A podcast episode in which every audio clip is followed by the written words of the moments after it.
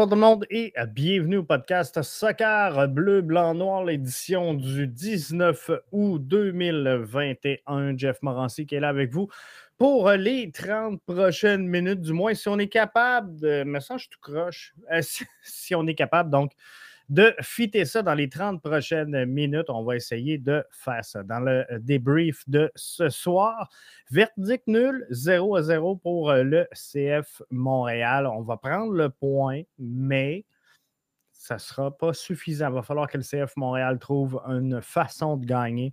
On va s'en parler dans ce podcast-là. On va ouvrir d'ailleurs avec ça. Maciel, beaucoup de critiques sur les réseaux sociaux. Il faudra voir, euh, évaluer un petit peu le jeu de Maciel en comparaison. Plusieurs réclamaient. Ça fait deux fois que je le mets dans le 11 de départ. Ça fait deux fois qu'on me dit, Jeff, ce serait mieux avec Piet. On va essayer de regarder tout ça. Moi, je pense que Piet et Wanyama ne peuvent pas jouer ensemble. C'est un ou l'autre, mais pas les deux. Je vous explique pourquoi.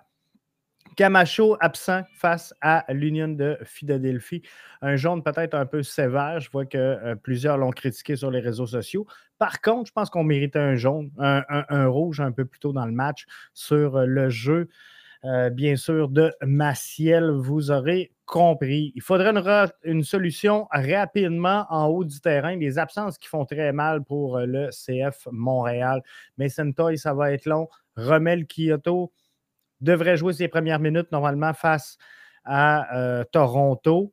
Donc, il ne sera pas là pour le week-end, mais il va falloir trouver des solutions rapidement parce que euh, on va manquer de jus. On va manquer de jus avant la fin de la saison et ça, ça peut être dramatique pour le CF Montréal. Mais Sentoy, ça va être long. On n'a pas de détails, mais ça risque d'être long si on se fie aux commentaires de Wilfred Nancy.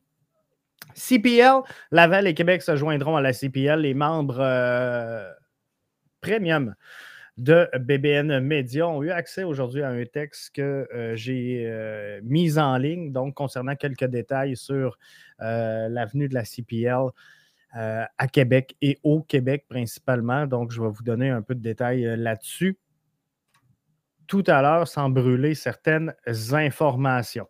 Donc, on part ça, verdict nul 0-0. Comment vous avez trouvé votre match? Si vous voulez nous le dire dans le chat, que ce soit sur euh, Facebook, que ce soit sur Twitter, que ce soit sur LinkedIn, partout où euh, vous êtes. On va prendre vos commentaires tout au long du podcast, comme on le fait à chacune des euh, éditions de notre podcast. Verdict nul 0-0. On va prendre le point. Pourquoi qu'on va prendre le point? Parce que il a fait chaud. Il a fait chaud. On a vu des arrêts pause hydratation. L'équipe a eu du retard dans son voyagement, donc sont arrivés en, cours de journée. Euh, on va le prendre. Les gars ont joué en fin de semaine. Josela doivent jouer en fin de semaine. On va prendre le point. À partir de la 75e minute, on a joué à 10 contre 11.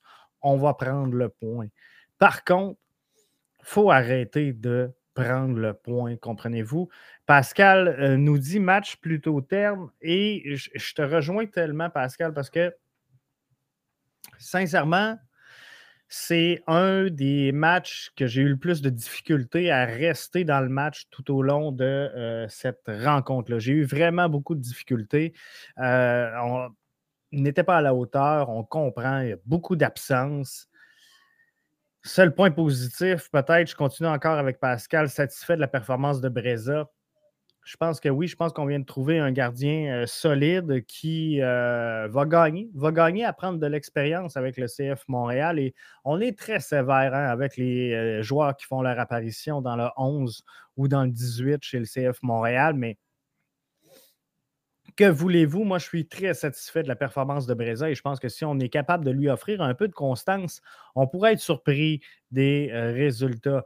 Mais euh, beaucoup de critiques sur sa relance balle au pied, euh, beaucoup de critiques dans sa fébrilité un petit peu, mais euh, tout ça se construit et, s'acquiert avec de l'expérience, de l'expérience que tu gagnes en match. Et euh, il ne doit pas avoir bien ben de joueurs. Puis je, regardais hier des, critiques également émanées sur euh, ben, Clément Baya.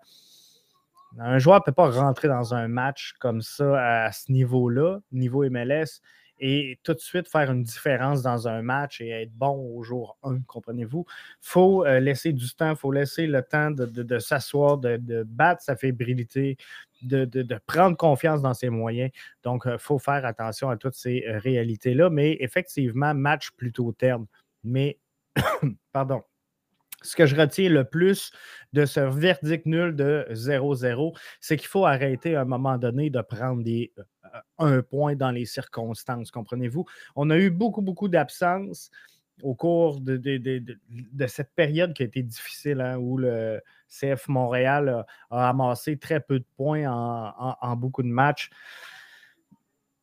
Faut arrêter faut arrêter de se contenter de demi-mesure si on veut espérer au bout de la ligne entrer dans le portrait des séries et euh, pouvoir espérer faire un bout de chemin. Parce qu'à ramasser des miettes comme ça, ça ne le fera pas. Ça le fera pas. Et quand, on regarde les équipes de première place, euh, on comprend vite qu'il y, a vraiment un gap entre les deux.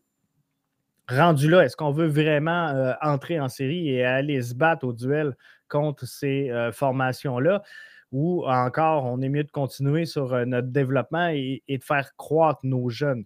On a besoin, pour vendre cette formation-là, on a besoin d'offrir du, jeu, d'offrir du spectacle, de faire vibrer les fans. Et euh, présentement, ce n'est pas avec ce qu'on se met sous la dent au cours des dernières rencontres qu'on va réussir. Je comprends que Mason Toy n'est pas là. Je comprends que euh, bien des joueurs donc, sont absents. Romel Kyoto, qui a été notre MVP la saison dernière, euh, ça, peut être euh, difficile également à ce niveau-là. Pascal nous souligne avec raison. Johnson semble du, du mal à s'adapter à l'équipe. Je pense qu'effectivement, Bjorn Johnson a beaucoup de difficultés à trouver ses repères avec cette formation-là. Et ça ne sera pas la solution, selon moi, pour aider le CF Montréal.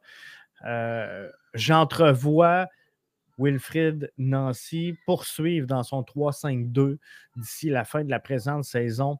Et ce n'est pas et ce ne sera jamais un schéma qui va favoriser Johnson. Johnson, tu le veux dos au jeu dans un 4-3-3 où il va y avoir énormément de ballons. Donc, euh, il, y a toute cette chimie-là à mettre en place. Je regarde sur le, poste de latéral gauche, le piston gauche. Le seul en mesure de bien centrer les ballons sur Johnson est Mustafa Kiza présentement. Et euh, ça ne le fait pas pour le reste du match. Donc, oui, il est bon pour centrer sur Johnson, mais il y a une part également de travail à faire défensivement. Il y a une part de travail également à faire pour jouer avec le reste de la formation. Donc, ça clique entre Kiza et, Johnson. Et c'est un peu ça le problème présentement chez le CF Montréal. On a des bons joueurs individuellement, mais lorsqu'on met certaines dualités ensemble, ça ne fonctionne pas. Et euh, c'est un peu ça pour euh, Piet et, euh, Wanyama. Maciel, beaucoup de critiques hier sur les réseaux sociaux.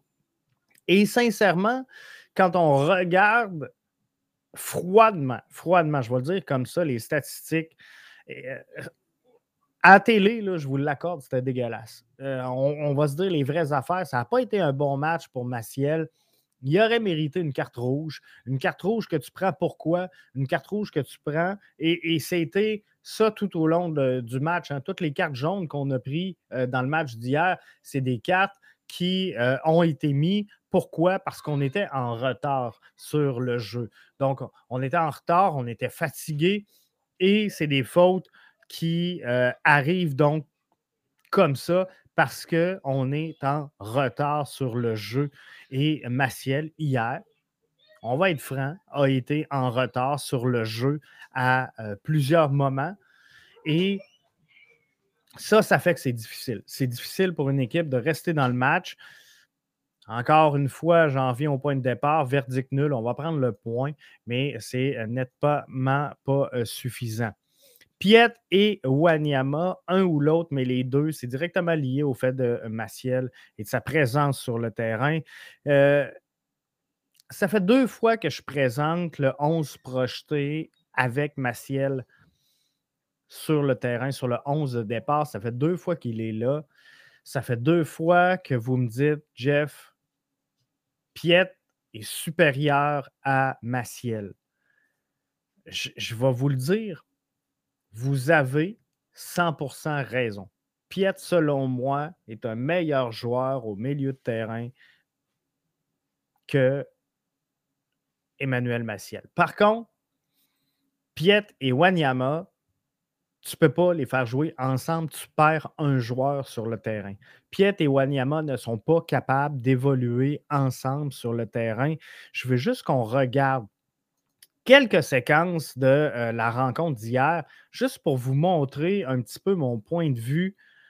Euh, regardez ici, puis là, on va le passer en loupe. Regardez Samuel Piet et Wanyama. On vient de les voir un à côté de l'autre. On n'a pas deux joueurs sur le terrain, on en a un. Regardez à quel point c'est évident.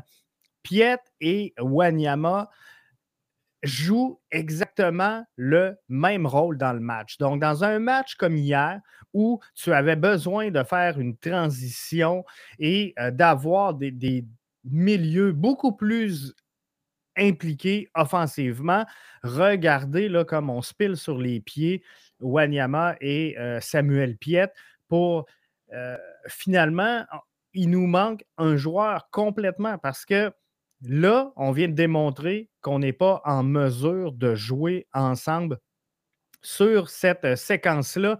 C'est clair et c'est euh, évident. Je vais euh, rajouter une autre séquence. Je vais couper le son. Une autre séquence.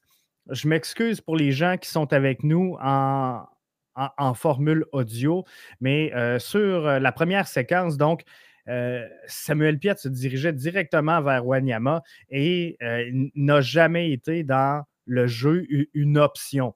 Sur celle-là qu'on voit euh, ici, Samuel Piet est devant Victor Wanyama, mais dès que le ballon revient vers Wanyama, Samuel va rechercher Wanyama. Et là, il y a une transition qui se fait vers l'offensive. Et dans ce jeu-là, Samuel Piet n'est jamais, jamais, jamais une option de jeu. Pourquoi? Parce que l'identité du CF Montréal, c'est d'aller jouer vers l'avant, de jouer toujours plus haut.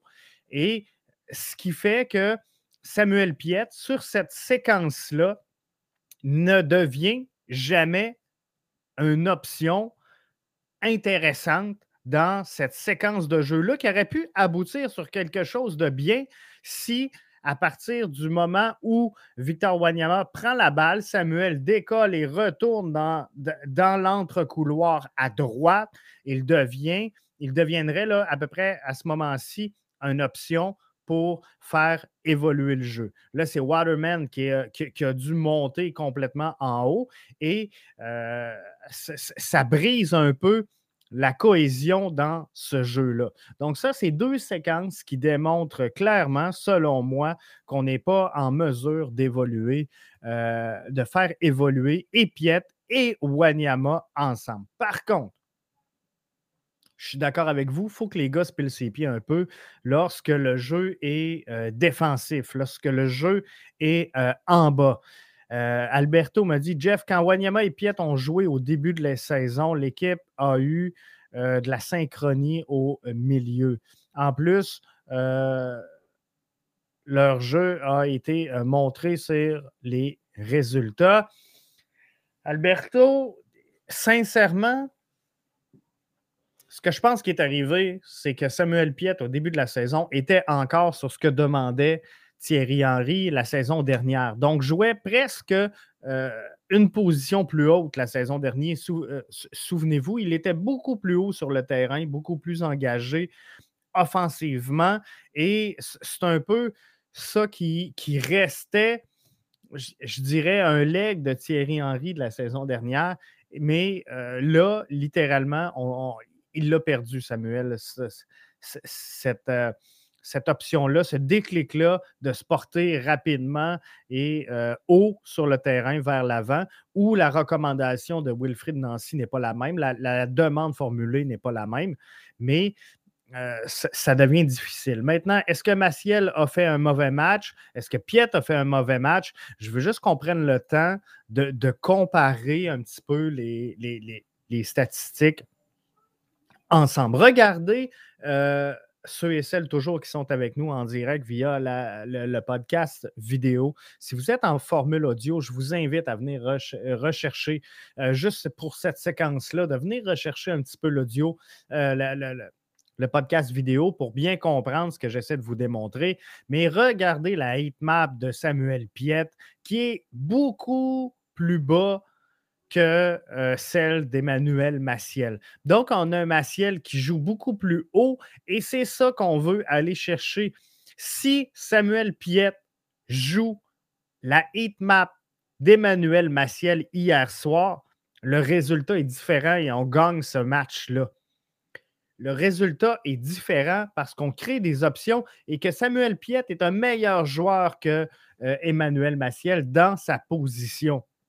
Mais regardez, pardon, en 45 minutes de jeu chacun, parce que les deux ont joué une demi, 28 touches de balle pour Samuel Piette et 45 pour Maciel. Pourquoi que euh, Maciel a touché 15 ballons de plus, donc une fois et demi les ballons de Samuel Piette? Tout simplement parce qu'il devient une option pour Victor Wanyama, alors que Samuel Piette joue le même rôle exactement que Victor Wanyama quand les deux sont sur le terrain. Alors, Piette et Maciel, ça pourrait fonctionner les deux ensemble. Wanyama, Maciel, ça peut fonctionner. Piette et Wanyama, ça ne peut pas fonctionner parce qu'on joue la même fonction chez Samuel Piette et Victor Wanyama. Mais regardez les passes réussies par Maciel. 90, 92 pour Samuel Piette. On est à peu près dans les mêmes eaux. Par contre, il y en a 39 de 39 passes réalisées pour Maciel et 24 pour Piette. Donc, Piette a touché 28 ballons, réalisé 24 passes, alors que Maciel a touché 45 ballons et euh, réalisé 39 euh, passes. Deux passes clés pour Maciel, une pour Samuel Piette dans cette rencontre-là. Passe en profondeur, voyez-vous, 3 pour Samuel Piette, ce qui fait sa force. La force de Samuel Piette, et c'est pour ça que ça pourrait faire un bon duo avec Emmanuel Maciel, c'est qu'il est capable de faire cette passe-là dans la profondeur pour faire décoller un joueur, pour faire décoller un joueur dans sa course. Maintenant, qui tu peux faire décoller? Et c'est là que le rôle devient le rôle de ton entraîneur-chef. Tu ne peux pas faire décoller euh, Johnson. Ce n'est pas un joueur qui va jouer dans la course, mais c'est un joueur qui est rentré en deuxième demi. Tu peux donc jouer en profondeur avec tes, tes deux latéraux, tes deux pistons. Tu peux jouer en profondeur avec Ibrahim. Tu peux jouer en profondeur avec Torres et les lancer dans la course, c'est des joueurs qui vont être en mesure de le faire. Tout comme c'est un joueur, euh, Romel Kyoto, qui est en mesure de le faire. Et c'est là que je vais revenir aux commentaires euh, de euh, Mora. à Alberto, qui me disait Jeff, en début de saison, ça marchait. Oui, en début de saison, là, on avait des joueurs comme Toy, on avait des joueurs comme Kyoto qui étaient capables de s'élancer sur ces passes-là en profondeur de Samuel Piette, alors que Victor Wanyama est beaucoup mieux dans le jeu court. Donc, ça, c'est euh, la grosse différence. Sinon, duel au sol, on est à peu près à la même place. Et euh, duel aérien, on est à peu près à la même place. Par contre, Emmanuel Maciel a perdu beaucoup plus de balles que euh, Samuel Piette. Alors là-dessus, je suis obligé de donner l'avantage à Samuel. On va bien se comprendre. Donc, tout ça pour vous démontrer que Maciel, Piet et Wanyama, ils ne peuvent pas nécessairement faire jouer Piet et Wanyama ensemble. Et c'est pourquoi je justifie le choix et je corrobore le choix de euh, Wilfrid Nancy là-dessus pour le fait qu'il sépare ces euh, deux joueurs-là. Alberto nous dit Jeff, le problème avec Maciel, c'est que ses passes sont courtes et vers l'arrière. On veut jouer par en avant. Ça, c'est définitif. On veut jouer par en avant et relancer le euh, ballon. Et euh, si je, vais essayer, Alberto, d'aller chercher euh, le match d'hier, là, tu me prends un peu par surprise avec ce commentaire-là. Mais je n'ai pas regardé le sens justement des passes d'Emmanuel Maciel pour le match d'hier. Je vais juste regarder euh, Bon, les passes de Maciel. Maciel vers Wanyama, il y a eu cinq passes hier. Donc, cinq passes qui euh, vont un petit peu par en arrière. 11 passes vers euh, Rudy Camacho pour euh, Maciel. 8 passes vers Wanyama. Donc, beaucoup de passes par en arrière. Maciel pour Torres, 11 passes. Ça, c'est des passes par en avant. Maciel pour Broguillard, 4 passes. C'est des passes également par l'avant. Donc, je te dirais, c'est quand même mitigé. C'est au prorata, on est à peu près à 50-50 dans la rencontre d'hier, Alberto. Mais c'est vrai, moi aussi, j'avais le même flash que j'avais l'impression que Maciel jouait beaucoup plus par en arrière que par en avant.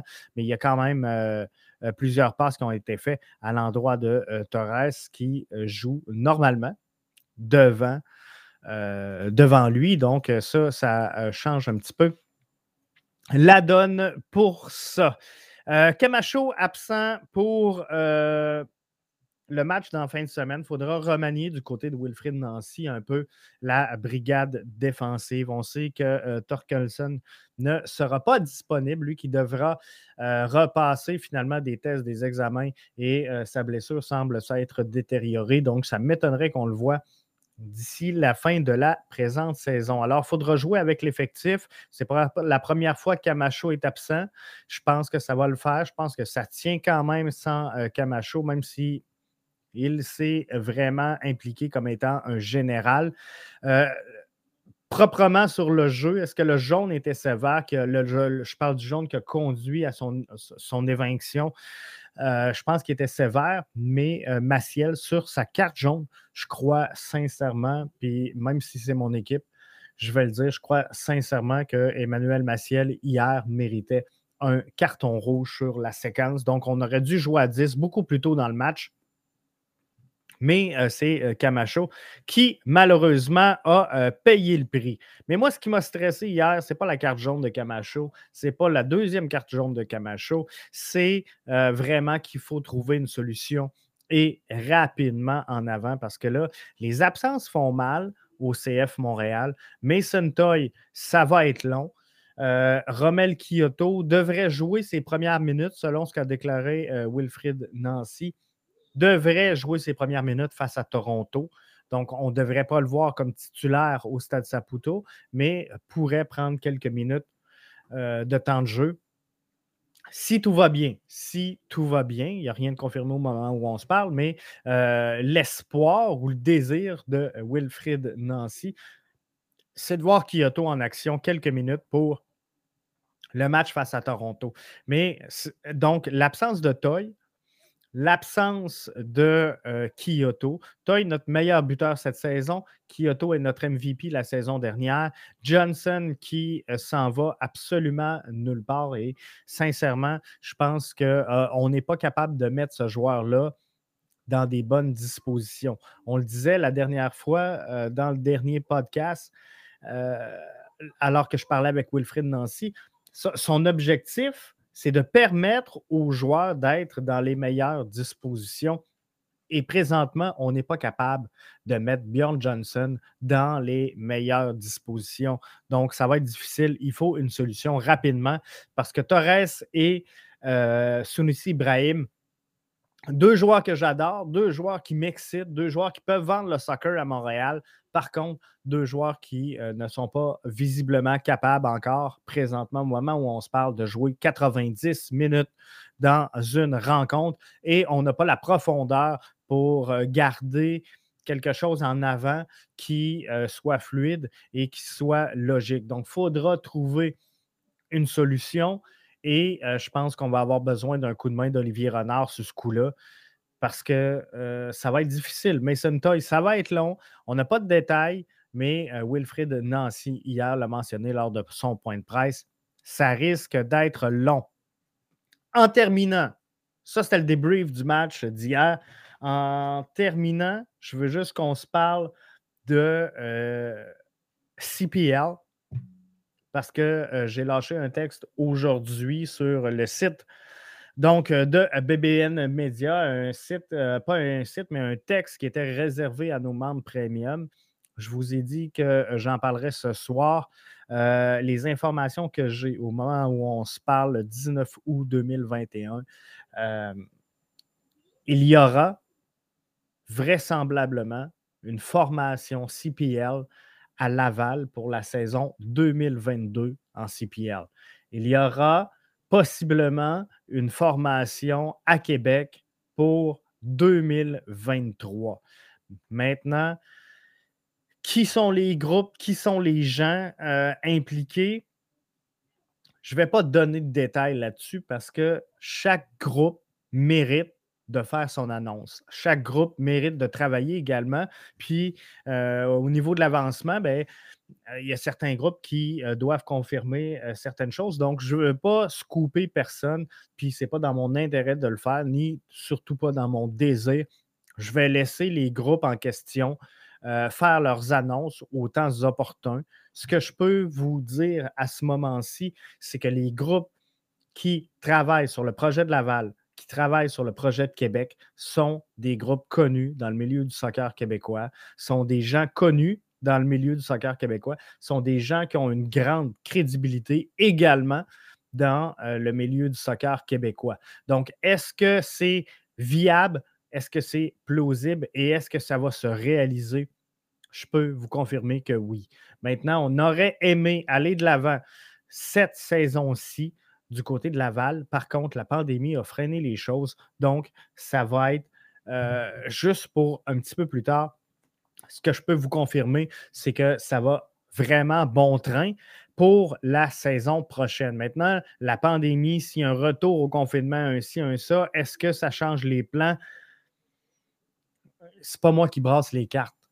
Mais ce que je peux vous dire, c'est que les groupes sont à ce point avancés que ce week-end, le week-end qui arrive, il y aura au Québec des gens de la CPL pour venir voir les matchs PLSQ, pour discuter avec les joueurs, pour discuter avec les clubs qui sont impliqués en PLSQ et leur expliquer donc euh, de quoi pourrait avoir l'air la nouvelle environnement alors qu'il y aurait sur la scène québécoise euh, deux formations CPL, donc Laval et Québec. Je le répète, Laval en 2022, Québec en 2023. Donc, je peux vous confirmer que si vous sillonnez les terrains PLSQ en fin de semaine, vous allez voir des gens de la CPL et je peux vous dire que ces gens-là ne se déplacent pas pour rien et ne se déplacent pas sur des oui-dire. Donc, s'ils se déplacent pour venir parler et commenter le dossier avec des gens de la PLSQ, je peux vous dire, je peux vous garantir que le dossier est euh, à ce stade avancé. Donc, on va euh, espérer que ces deux projets-là aillent de l'avant. Une rivalité Laval-Québec en CPL, ce serait énorme. Ce serait quelque chose d'excellent pour les deux formations. Maintenant, mon point de vue, je pense que c'est deux organisations qui devront euh, avoir les poches suffisamment creuses pour absorber quelques saisons de pertes avant de réussir à euh, aller de l'avant dans le futur. Je viens d'avoir un son étrange en studio. Je ne sais pas c'est quoi. Je cherche, mais euh, je ne trouve pas. Donc, euh, tout ça pour vous dire que on va aller de l'avant avec ce projet-là. Ça va avancer. Fiez-vous là-dessus. 2022 devrait y avoir du soccer de la CPL du côté de Laval. 2023, la CPL devrait s'installer du côté de Québec. Demain, on va euh, se placer pattes pour euh, le match donc euh, face à l'Union. La semaine prochaine, on vous prépare également un gros, gros, gros podcast. Ça brasse hein, dans, le milieu du soccer au Québec. le programme de reconnaissance des clubs, il faut se parler de ça. La compétition entre les clubs, la compétition entre les régions et les grands centres, la relation entre Soccer Québec et les académies. Euh, il y a tellement de points intéressants et euh, opportuns à ce moment-ci, avec entre autres l'arrivée de la CPL, à discuter la semaine prochaine. C'est sûr qu'on vous jase de ça. On va avoir des invités. Arius va être là euh, également avec moi pour vous parler de ça. Je lui ai parlé aujourd'hui. On va avoir un, podcast super intéressant donc sur le développement du soccer au Québec. Euh, c'était notre mission, c'était notre fer de lance ici. Donc, on va revenir là-dessus. Euh, mais euh, c'est ça. Demain, donc, on se retrouve pour l'avant-match Montréal face à l'Union de Philadelphie. Montréal est toujours impliqué dans une course aux séries. Montréal, malgré une défaite décevante hier, une défaite euh, qui fait mal également avec la suspension de Camacho. Et c'est quand même je, dis une défaite. Voyez-vous à quel point je suis déçu? C'est un match nul, à savoir de défaite pour moi. Mais dans les circonstances, je pense qu'on prend le point. Mais euh, j'ai hâte, j'ai hâte qu'on arrête de parler de dans les circonstances, qu'on euh, sorte la grinta et qu'on aille euh, collectionner les trois points. Donc, on se retrouve demain face à l'Union. On est chanceux parce que ça reste serré et ça reste viable pour le CF Montréal qui est toujours en vie au moment où on se parle dans cette course aux séries. Allez, à demain tout le monde.